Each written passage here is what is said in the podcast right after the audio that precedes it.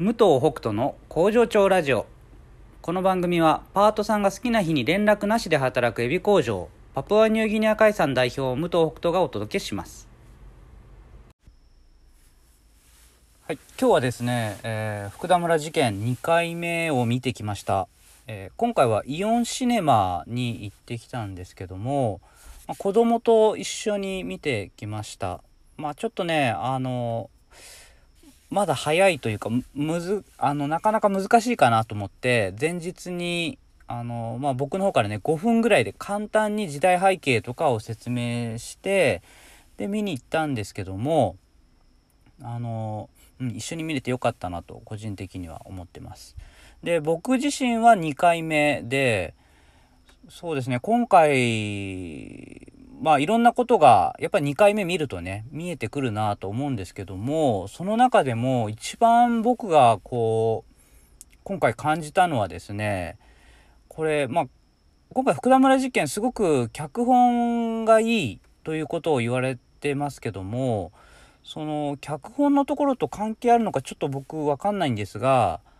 えーこの福田村事件やっぱね福田村田中村事件だなっていうふうにすごく思ったんですよ。あの1回目の時はね僕あんまりちょっと気づけてなかったんですけどそのいろんな場面というかで田中村の在郷軍人会の人と、まあ、福田村の在郷軍人会の人がこう一緒になってこういろんなことをやってるんですよね。まあ、酒を飲む席とかも一緒だったりとか、まあ、もちろんあの殺戮のシーンもそうですけどもでその時にそのお互いを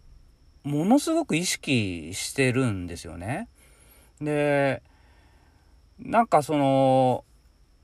朝鮮人の人に対するこう、まあ、流言飛語とか、まあ、そういうのもあったりだけではなくてなんかその村同士のこう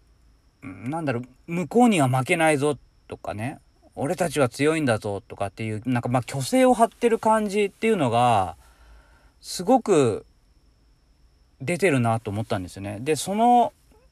うん、その感じがあのより狂気の方に走らせてしまったんではないかなというのをすごく思ってで、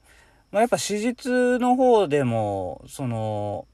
本当に、えっと、福田村の方の4人で田中村の方の4人が逮捕されてるんですよね。ということはやっぱり、まあ、その4人4人がちょっと在郷軍人会の人かどうかっていうのはちょっとごめんなさい分かんないんですけどただそれぞれの村の人が逮捕されているということはまあうーん負けないぞではないけどそういった感情みたいなのとかい、うん、まあなんだろうなこう虚勢の張り合いで行ってしまった可能性っていうのも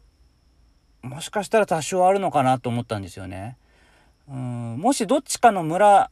の人たちだけだったらみんなで「いやちょっと待とう」って言ったら待った可能性もないかなと思うんですよね。そのね結果が来るのがわ分かるからあの確認してるじゃないですか日本人なのかどうかっていうね。だからそこが2つの村が一緒になってその場にいたっていうことがあの結構本質的に何かこう人間が狂気に走ってしまう、まあ、集団化プラスそこ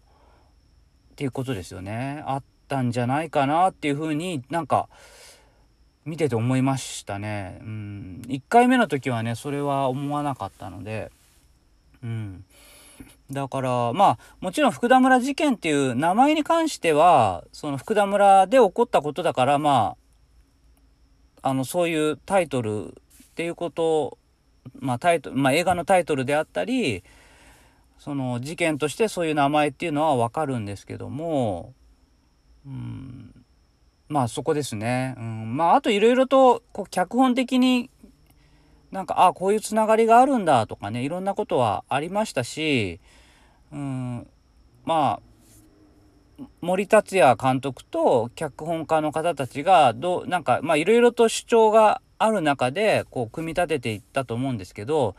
まあそこに対してのなんか細かいなんかところっていうのはまあ僕は何だろう。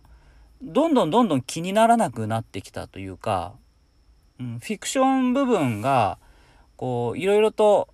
劇映画としてあのいろんな脚本を練っていくっていうのは、うん、まあそういうもんなのかなっていう、うん、もっとなんかもっとやっぱ僕はより本質的に森監督が伝えたかったことが何なのかっていうのを、うん、逆に自分であなんか探し始めたというか、うん、脚本の面白いところとは別にその中からまた森監督の、うん、考えてることとか伝えたかったこととか表現したかったことって何なんだろうって思いながら、うん、僕は見て、うん、まあそれはそれでなんか個人的には面白い見方だったかなっていうふうに思ってます。是非ねあの福田村事件、えー、イオンシネマでもあの始まりましたし、えー、もともとねいろんな、えー、独立系の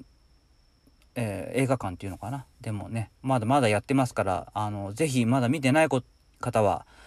見ていただきたいなと思います。ではまた明日。